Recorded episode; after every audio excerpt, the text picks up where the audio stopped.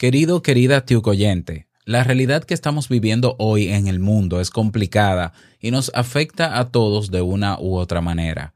Como sabes, este podcast a lo largo de sus casi cinco años ha sido sostenido económicamente por el Club Kaizen y el programa de mentoría que por temporadas ofrezco.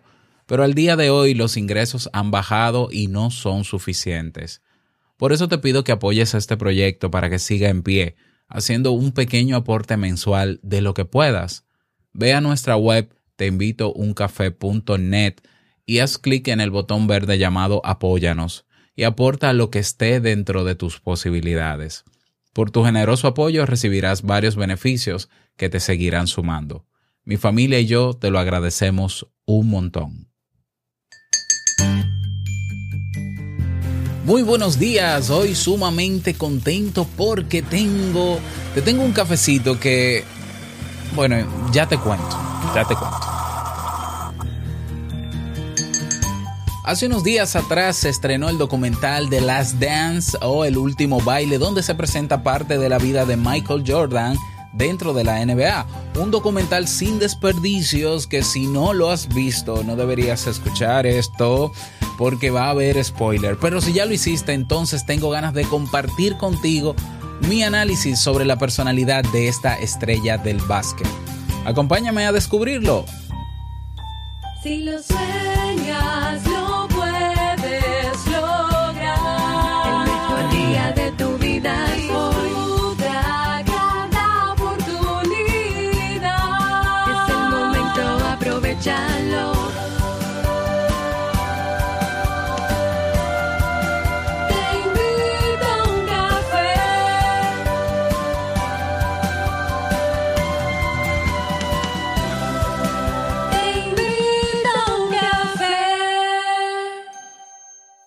Y ahora contigo, Robert Sasuki, consultor en desarrollo humano y emprendimiento.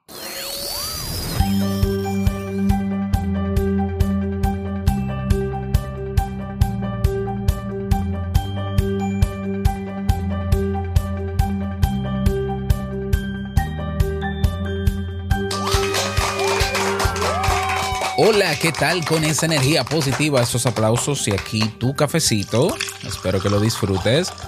Damos inicio a este episodio número 1086 del programa Te invito a un café. Yo soy Robert Sasuki y estaré compartiendo este rato contigo, ayudándote y motivándote para que puedas tener un día recargado positivamente y con buen ánimo. Esto es un podcast y la ventaja es que lo puedes escuchar en el momento que quieras, no importa dónde estés cuantas veces quieras, solo tienes que suscribirte completamente gratis en tu reproductor de podcast favorito para que no te pierdas de cada nueva entrega. Grabamos de lunes a viernes desde Santo Domingo, República Dominicana y para todo el mundo. Y hoy he preparado un tema que tengo muchísimas ganas de compartir contigo y que espero sobre todo te sea de muchísima utilidad. Recuerda que si quieres aprender, desarrollar, tomar acción, emprender para eh, lograr algo en particular, más allá de lo que ya has logrado, pues tienes ahí los cursos del Club Kaizen, así como su red social, como el soporte de Robert Sasuki, como los eventos en vivos, como nuestra biblioteca, para que comiences a trabajar en eso hoy. Así que pásate por clubkaizen.net, clubkaizen.net. Vamos a comenzar con el tema, no sin antes escuchar la frase con cafeína. Porque una frase puede cambiar tu forma de ver la vida, te presentamos la frase con cafeína.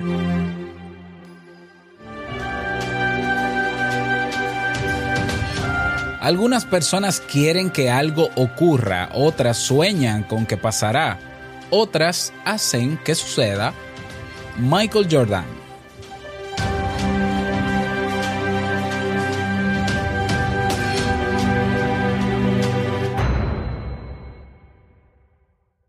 Bien, y vamos a dar inicio a este episodio que he titulado El último baile de Michael Jordan, análisis psicológico. Mi análisis como psicólogo, eh, como sabes, y si no has visto el documental, bueno, pues quizás este no sea el mejor momento porque quizás habrán cosas que no vas a entender y va a haber spoiler, claro que sí, ya te lo anuncio, pero si ya lo hiciste, cosa que no me extrañaría porque a la fecha más de 23 millones de hogares han visto ya el documental. Bueno, pues si ya lo viste, pues te, te será muy familiar lo que te voy a comentar y el análisis que voy a hacer. Estamos hablando de un documental que, em, como su nombre lo dice, ¿no? Eh, presenta, documenta los años de éxito de Michael Jordan en la liga, básicamente, desde sus inicios hasta su retiro.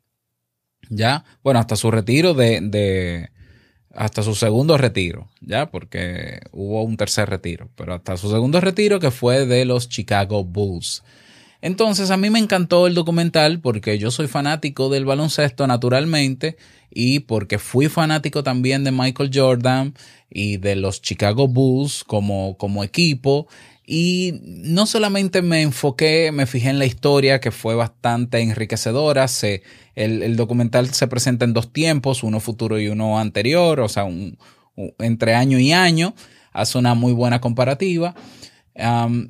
Pero como yo no soy experto en documentales, yo lo que soy experto en psicología, hubo puntos que me marcaron del documental y que quiero compartir contigo, contigo, que de alguna manera hablan de la personalidad y la mentalidad de este señor, de Michael Jordan. ¿Ya?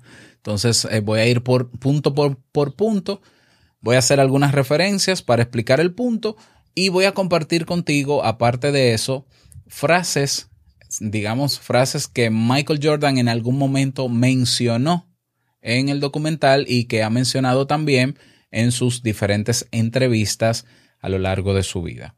Entonces, el número uno, el punto número uno de mi análisis está en que Jordan tuvo un objetivo muy claro desde muy joven, que era jugar para ganar a toda costa. Es decir, el único deporte que practicó Jordan no fue, el, no fue baloncesto. Primero practicó béisbol, pero primero eh, jugaba y competía con su hermano.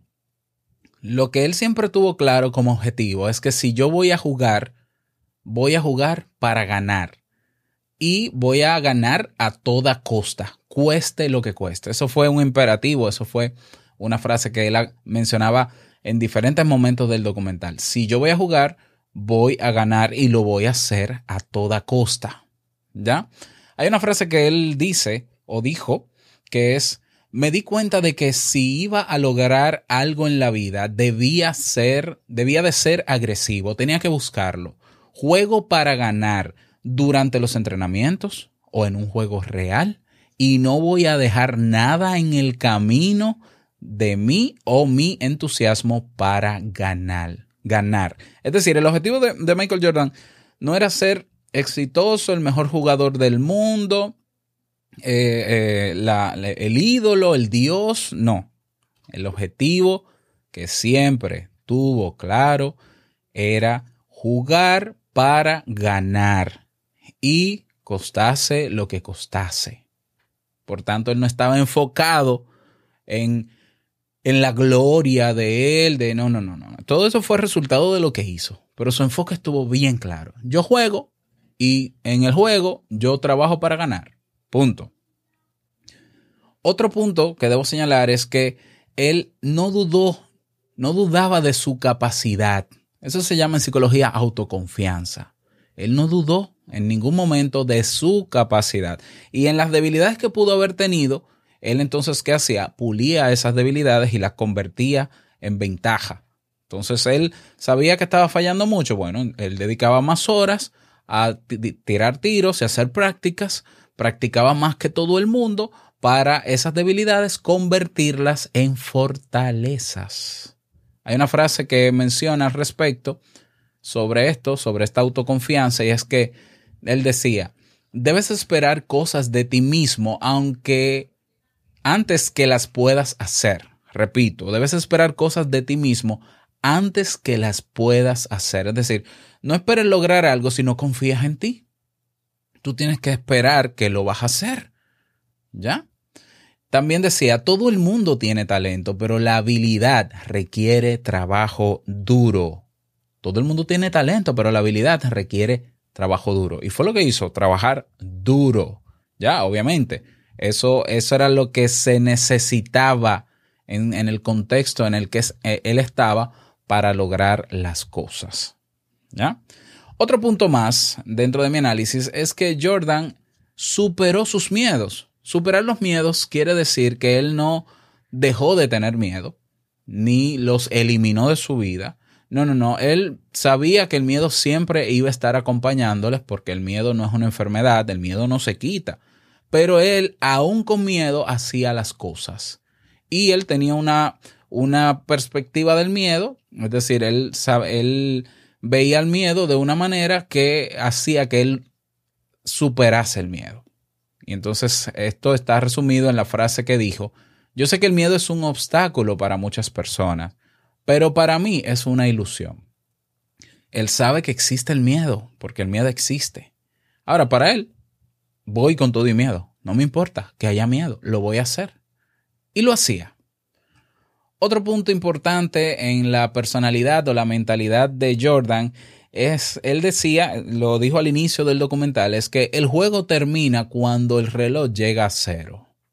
Y esto es importante porque él cambió la cultura en la gestión del equipo de los Chicago Bulls al inicio, que, y quizás la cultura en la NBA, no lo sé, yo, pero recuerdo que al inicio del documental él decía, a mí me sorprendía cómo cuando faltaban pocos segundos para terminar el juego, ya todo el mundo tiraba la toalla y decía, bueno, ya este es el resultado, eh, ya no hay nada que hacer. Y él decía, no, un momento. O sea, hay que jugar hasta el último minuto, porque esto se define cuando el reloj llega a cero.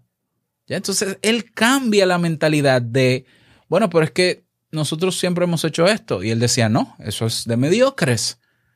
Y era cierto, el juego termina cuando el reloj llega a cero. Cambió la cultura del juego, pero ¿por qué? Porque la cuestionó.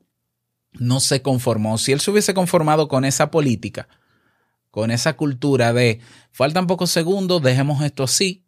Imagínate la cantidad de juegos que no hubiese ganado en el último segundo. Eso hizo especial a Michael, ¿no? Él, él, faltando cinco segundos, él buscaba la manera de meter el último tiro, el que hiciese la diferencia y terminaba ganando. Pero con la mentalidad clara de que el juego termina es cuando el reloj llega a cero.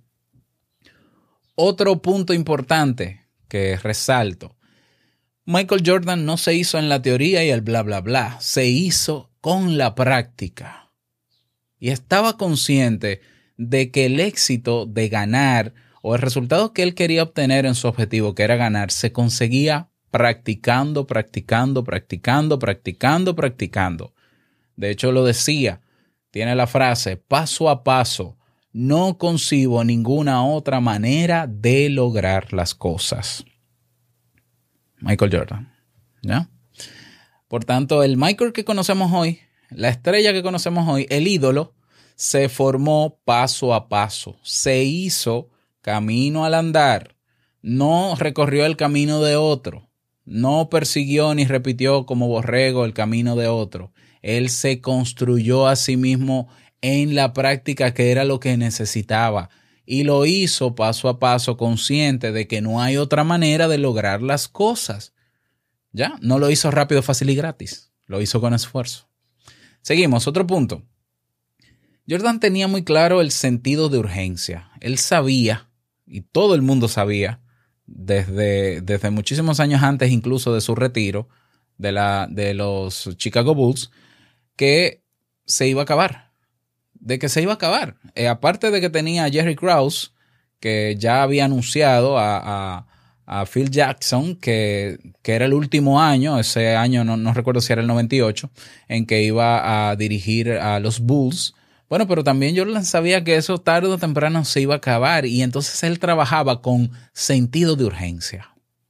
Él decía, yo sé que esto en algún momento va a terminar, entonces yo no puedo terminar mi carrera así de que con, tres títulos, cuatro, no, no, no, yo voy, cinco, cinco anillos, no, seis anillos, no, seis, vamos, más, lo último, o sea, yo me voy a despedir en grande y voy a salir por la puerta grande, pero él se enfocó, sabía que el tiempo era limitado y por eso el esfuerzo constante y daba el 100% en la cancha en todo momento. En todo momento, incluso cuando estuvo enfermo por la intoxicación, ganó ese juego. Es decir, es que si él entraba al terreno, solo había un objetivo, ganar. ¿Ya? Entonces, sentido de urgencia. Otro punto que quiero señalar es que mantuvo el enfoque aún teniendo obstáculos a su lado. ¿Ya? Y menciono obstáculo a Jerry Krause, aunque, vamos, eh, Jerry Krause yo creo que hizo lo que le tocaba hacer en, en- en su papel como, como gerente de los Bulls, de querer renovar el equipo y demás. Eso yo lo puedo entender poniéndome de su lado. Pero aún así, aunque él sabía que Phil Jackson se iba, aunque él sabía que podía perder compañeros, que él mismo en algún momento se iba a ir, aún así se mantuvo con los pies sobre la tierra, sobre la tierra y enfocado. ¿Ya? Entonces mantuvo el enfoque a pesar de los obstáculos que tuvo a su lado, incluso dentro de su mismo equipo, incluso dentro de los chismes que se pudieron haber generado, él siempre se enfocó en su objetivo. ¿Ya? Y claro, se obsesionó tanto con su objetivo que en algún momento del documental no entendía el tema de que una cosa es el negocio dentro del equipo y otra cosa es eh, los títulos y, y- y el resultado positivo que está dando el equipo a la franquicia. Para él no, de- no debería haber esa dicotomía entre negocio y deporte, pero sí lo hay, pero sí lo hay, pero eso es otro tema. Otro punto que quiero resaltar en la personalidad de Jordan, en la mentalidad de él, es que él se mejoraba a sí mismo y lo que, lo que él lograba como resultado, como atleta de alto rendimiento, era el resultado de su, de su mejora. ¿Ya? Entonces, por ejemplo, en, en un año en el que perdieron la serie, ¿qué hizo él? Él dijo, bueno, yo no me sentía en la mejor condición física porque venía del, del béisbol y retorné ya empezado los playoffs o las finales, bueno, lo- los playoffs, y entonces mi cuerpo todavía no estaba readaptado al baloncesto. ¿Qué él hizo? ¿Se fue a vacacionar en verano? No. Inmediatamente llamó a su coach y le dijo, no, no, vamos a entrenar porque yo necesito el año que viene que ganemos. Es decir, el, el tipo estaba siempre enfocado en lo suyo y él se mejoraba a sí mismo constantemente. En algún momento del documental le hicieron el señalamiento de que estaba muy delgado y que necesitaba más resistencia física, pues se puso a levantar pesas. Él sabía que esa debilidad que tenía o esa desventaja, él la podía convertir en fortaleza trabajando. Trabajando. Y era exactamente lo que hacía. Enfoque. Otro punto que quiero resaltar es que él sabía que sin equipo no se gana y confiaba en su equipo. Eso sí, él, él elevó el estándar del equipo. Él decía, o dijo en una frase, el talento gana partidos, pero el trabajo en equipo y la inteligencia ganan campeonatos. ¿Ya? Y su liderazgo, otro punto que quiero señalar, fue enfocado, fue un estilo de liderazgo donde no solamente crecía él para ser un modelo para ellos, no, no, no. Crecía él, pero trabajaba para que los demás estuviesen a su nivel. Él retaba a sus compañeros de equipo, a veces quizás no de la mejor manera, a veces con groserías, a veces sí, yo, porque es un ser humano, no, es un dios, pero para elevar el estándar. Incluso algo que me llamó la atención en un momento en el documental es que cuando él menciona, oye, si tú no vas, no vas a jugar, en- si tú vas a jugar en mi equipo y no vas a jugar bajo mis estándar, bajo mi estándar, reconociendo él que el estándar de él es bastante elevado porque él era el que más practicaba, entonces salte, sal del juego. Y parece cruel, pero es que fue la manera en que los Chicago Bulls se hicieron gracias a esa mentalidad. O sea, fue extremadamente exigente. Y lo que me sorprendió, como te menciono, es que él llora, lloró en el momento que le dije, es que no, es que si tú no vas al, si tú no vas a trabajar bajo el estándar que yo he creado, que es, es mucho más alto que el que había, óyeme, no sé por qué lloró, yo quiero ah, quizás una interpretación, pero no la haré. Pero que él llorara por eso quiere decir que él sabía que podía ser criticado por la rigidez de su entrenamiento o la forma en que lideraba y exigía. Pero él decía, pero es que estamos logrando el resultado. Tú quieres la, tú quieres la gloria o tú quieres pasar como equipo, como uno más en la historia de, de este deporte. Entonces, Me imagino que él se sintió en algún momento dolido de que la gente le criticaba tanto o que los mismos compañeros le decían tú eres muy, tú eres muy cruel, tú eres muy duro, tú eres muy exigente, tú ofendes, tú... Y él decía, pero bueno, es que es la manera que yo tengo para que se eleve el estándar. ¿Ya? Y me imagino, y esto lo agrego yo como interpretación, me imagino que él estaba dispuesto a que llegara otro y tuviese más estándar, estándar que él. Ya, que por ejemplo Phil Jackson elevara el estándar, pero, pero no había otra, no había otra manera de elevar el estándar del equipo y convertirlo en lo que fueron si no hubiese sido así. Y de eso voy a hablar más adelante. Otro punto que quiero mencionar es que eh, Michael aceptaba la realidad, pero no se conformaba con ella. Siempre fue, siempre estuvo con los pies sobre la tierra. Estaba centrado en el presente, en el presente. Él dijo, yo puedo aceptar el fracaso porque todo el mundo fracasa en algo. Pero lo que yo no puedo aceptar es no intentarlo nuevamente. Ya, entonces había días en que no ganaban. Bueno, acepto que no gané porque el deporte es así. Esto es lo maravilloso de este deporte, pero no me conformo. Y para el próximo me verán encendido con la llama, con el fuego activado y ya verán quién es Michael Jordan. ¿Ya? Entonces aceptaba la realidad, pero no se conformaba con ella. Otro punto es que tuvo la humildad, la actitud humilde de en todo momento dejarse guiar y manejar. Tuvo a sus padres manejándole, ya siendo sus managers, incluso recibía consejos de su seguridad, a uno de ellos lo, lo veía como un padre cuando perdió a su padre, y siempre escuchó abiertamente la opinión de otros, que al final pudiera estar o no de acuerdo con eso, pero escuchaba. Entonces eso es una actitud humilde altamente valorada en el liderazgo del ser humano. Tú quieres ser líder y tú quieres ser exitoso, sí, todo eso, pero tú tienes que escuchar siempre. Porque puede ser que en tu, en tu estándar tú estés fallando en algo o tú estés afectando algo. Entonces escucha. Y luego de ahí toma, toma las decisiones que quieras, pero escucha. Otro punto que quiero señalar en esta en esta mentalidad de Jordan es que él siempre fue auténtico y reconoció que era auténtico y nunca quiso ser otra cosa ni nadie más. Él decía en su frase, la autenticidad se trata de ser fiel a lo que eres, incluso cuando todos a tu alrededor quieren que seas alguien más. Él fue fiel a lo que él era. Punto una persona altamente competitiva, una persona con un carácter eh, fuerte, con un objetivo claro y que luchaba por lo que él quería y él no esperaba que viniera el universo ni nadie a, a, darle nada. Él se ganó lo que él tiene hoy, él se lo ganó y lo demostró. Y se daba sus lujos y se daba sus gastos y apostaba. Y hay gente que le, ha querido criticar eso, pero está en todo su derecho y qué bueno que se dé la buena vida porque porque trabajó para eso, señores. El resultado de la vida de hoy de Jordan, con los millones que tiene, es el resultado de lo que logró. ¿Cuál es el problema? Sigo.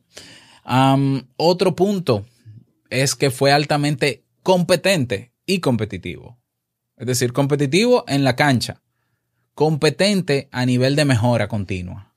Fue altamente competente. O sea, él él decidió ser el mejor de la liga, no para decir soy el mejor, sino para, para mejorarse hasta el punto en que su objetivo se hubiese logrado, que es ganar.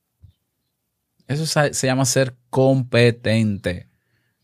Mejoraba en tiros de tres, mejoraba en tiros de campo, mejoraba en las volcadas, mejoraba en la defensa, mejoraba en la asistencia. Constantemente mejora continua, Kaizen, mejora continua y fue altamente competitivo. ¿Por qué? Porque ese juego demanda que tú seas altamente competitivo. Porque si no, ¿para qué juegas? En ese contexto. ¿eh? Otro punto que quiero señalar es que tuvo claro que luego del juego, independientemente de lo que pasara dentro de la cancha, fuera de él, los demás jugadores eran seres humanos, personas y amigos y él respetó las normas de cortesía en todo momento y respetó el juego, respetó el juego. Esto es interesante porque recuerdo en un momento del documental que él se ofende cuando finaliza un juego, no recuerdo con el equipo que era, eh, creo que eran eh, eh, los, bueno, lo tengo en la punta de la lengua, y él se ofende porque dos de los jugadores estrellas de ese equipo que ganaron en ese juego no fueron a saludarle al final. Y él se, la cara que puso él de sorpresa, como que, no, eso no puede ser. Y desde ahí obviamente él le tomó mala, voluntad y de todo. Y, y- y incluso lo expresó abiertamente en el documental porque él decía, es que una cosa es el juego y otra cosa es la vida, en, en el diario vivir. Es decir, él tuvo un enfrentamiento con Reggie Miller físico, pero Reggie Miller y él fuer- fuera de la cancha son los mejores amigos. Claro, un momento, un momento de, de tensión, un momento de molestia. eh, no, no había otra manera de reaccionar, al parecer. Y bueno, él se, se molestó y golpeó a Reggie Miller y se, y se metieron en una pelea. Pero fuera de ahí, era una relación especial. Entonces él tuvo muy claro que una cosa es el juego y otra cosa es la vida real, lo que está fuera del juego. ¿Ya? Otro más, otro punto más dentro de la mentalidad de Jordan y que pudiéramos tomar como referencia, como todos estos. Eh, estaba, bueno, estaba centrado en el presente, ya lo mencioné, respe- respetó el juego.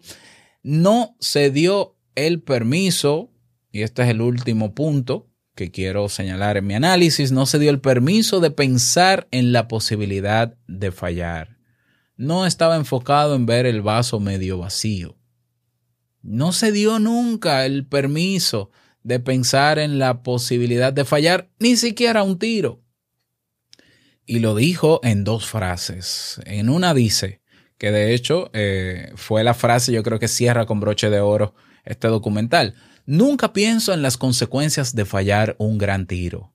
Cuando se piensa en las consecuencias, se está pensando en un resultado negativo. O sea, yo voy a tomar la pelota y voy a lanzar el tiro, es para meter el tiro. Yo voy a, a tomar la postura y hacer el lanzamiento para encestar. Yo, ah, y, y tú no has pensado en la posibilidad de que si falla. ¿Para qué? O sea, ¿para qué yo voy a pensar en los contras, en las consecuencias? Sí, yo sé, confío en mí, confío en mi capacidad para encestar el tiro. Yo me enfoco en mi capacidad de encestar el tiro. Ahora bien, él soltaba el resultado una vez lanzaba el tiro y aceptaba el resultado. No metía la pelota, no se volvía loco, porque él, él no se, él no vivió su, él no hizo lo que hizo basado en altas expectativas. Basado en la confianza lo hizo, basado en la confianza en sí mismo y aceptaba el resultado que fuese. Ahora, él no se conformaba con el resultado, él decía, ok, ese es el resultado, pero vamos por más. Es decir, hay que mejorar porque el resultado no fue el esperado. Hay que mejorar. Eso lo llamó fallo, error. Y lo decía también claramente. El error es parte de la vida del ser humano, pero es parte del aprendizaje para mejorar. ¿Por qué? Porque los errores se hicieron para corregirse. Entonces, corrígelo, corrígelo. ¿Ya? Y hay una última frase que él menciona que con esta cierro, que es, no dejes que el éxito se te suba a la cabeza y no dejes que el fracaso te llegue al corazón. Él siempre ha estado con los pies sobre la tierra. Él nunca ha dicho nada que él no esté convencido que pueda decir y no ha hecho cosas si él, no, si él sabe que no las va a obtener. Es decir, él siempre ha estado claro en lo de él. Tú puedes volar, porque le decían Airman, ¿no? El, el flyman, el volador. Tú puedes, pero yo siempre tengo los pies sobre la tierra. ¿Qué significa eso? Que la realidad está ahí. Y yo estoy haciendo lo que hago dentro de un contexto y una realidad. Jordan no, no creó otra realidad, no quiso meterse en una burbuja y convertirse en un ídolo para que lo alaben. Jordan decidió mejorarse a sí mismo y con, que, con quien primero compitió fue con él mismo y se superaba a él mismo. Y naturalmente al superarse a él mismo, lo que salía en la cancha era ese Jordan mejorado. Ahí ganaba, pero claro que tenía que ganar porque es que, es que él no perdía tiempo en mejorar. Él no se quedaba en el fracaso ni se quedaba en el error y en la molestia de no soy bueno eh, tirando tiros libres, entonces ya, no soy bueno tirando tiros libres. No, no soy bueno tirando tiros libres. Mejoro para ser bueno tirando tiros libres. Convertía sus debilidades en fortalezas a través del trabajo y los pies aterrizados. El éxito a Jordan nunca se le subió a la cabeza. Nunca se le subió a la cabeza. Siempre ha estado claro de que sí, yo logré todo esto. Véanme como ustedes quieran verme, pero yo soy un ser humano más que se esforzó por lograr un objetivo y, y por trabajo duro. Y es consciente de que por el trabajo duro lo logró y no iba a descansar hasta, hasta que lo lograra. Y fue flexible. Fue flexible porque en algún momento dijo, me retiro y voy a jugar, voy a jugar béisbol. Es decir, yo no me voy a casar con un juego porque es que yo quiero vivir la vida bajo mis términos como yo quiera. Y así lo hizo. Hay personas que han cuestionado, y lo he visto en comentarios, de que si el liderazgo que hubiese utilizado Jordan hubiese sido otro, hubiese sido mejor para, para el equipo. Estamos hablando de que a veces se tornaba grosero, demasiado exigente, a veces eh, acosaba, ¿no? Hacía bullying a, compañeros del equipo, a Jerry Krauser y demás. Y, la, y ante la pregunta de, eh, ¿hubiese sido mejor si él hubiese sido otra persona, si hubiese utilizado otro estilo de liderazgo? Mi respuesta es que no, no hubiese sido mejor. Porque realmente no sabemos cómo hubiese sido. Ahora, ¿cómo debió él actuar? No sabemos, es que él decidió actuar y ejercer un, un liderazgo en su equipo como él entendía que funcionaba. Y créeme, si te funcionaba, si a él le funcionaba ese estilo de liderazgo, él no lo iba a cambiar. Volvemos a lo mismo. Y lo decía él mismo. Pero la gente dice que yo soy muy exigente, que soy grosero y que, y que exijo mucho. Pero ganamos los campeonatos y no es eso lo que se quiere. Es decir, si no hay otra manera de liderar, y yo sé que hay otras maneras de liderar para obtener buenos resultados, de hecho eso se ve evidenciado cuando él se retira a jugar béisbol, quien asume el liderazgo del equipo es Scottie Pippen y Scottie Pippen era una dama frente a Jordan, es decir, trataba con mucha amabilidad a todos en el equipo y aún así, y con ese otro estilo de liderazgo de Scottie Pippen, también ganaron. Ganaron muchísimos juegos. Quiere decir que ante otro liderazgo el equipo hubiese seguido rindiendo y ganando, pero, pero el estilo de Jordan era el que a él le funcionaba. Era el que a él le funcionaba.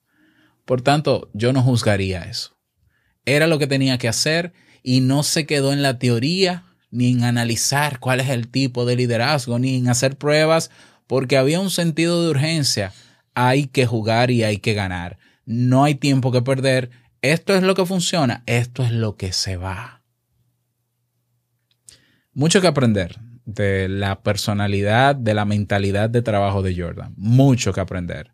Yo te voy a dejar en la descripción, en las notas de este episodio, todos estos puntos que he señalado. Y ojalá tú puedas tenerlo en algún sitio siempre visible para que te acuerdes qué es lo que te puede llevar a lograr resultados, cuáles actitudes tú puedes implementar de estas y emular eh, para, para tú hacer las cosas. Obviamente bajo tu estilo y tu autenticidad. Yo me quedo con la autoconfianza, sobre todo. Nunca dudes de tus capacidades y verás cómo eso te ayudará a superar el miedo, a mejorarte, mejora continua, actitud siempre enfocada en tu objetivo y trabajo, tomar acción paso a paso, modo slow, modo tortuga. Ya, la rapidez de Michael, sí, en la cancha, pero fuera de ahí, paso a paso. Bueno, y ese es el tema que quería compartir contigo en el día de hoy. Te invito a que me dejes tus comentarios porque estoy grabando esto en video para YouTube. Eh, debajo, aquí en este video, si quieres compartir algún otro punto dentro de la mentalidad que yo no resalté, pues lo puedes mencionar y con gusto te leo. Y a ti que me escuchas en el podcast, pues también te invito a que te unas a nuestra comunidad en Telegram para que puedas comentar. Y nada más, que pases un bonito día, que te vaya súper bien y no quiero finalizar este episodio sin antes recordarte que el mejor día de tu vida es hoy y el mejor momento para comenzar a caminar hacia eso que quieres lograr es ahora. Nos escuchamos mañana en un nuevo episodio. Chao.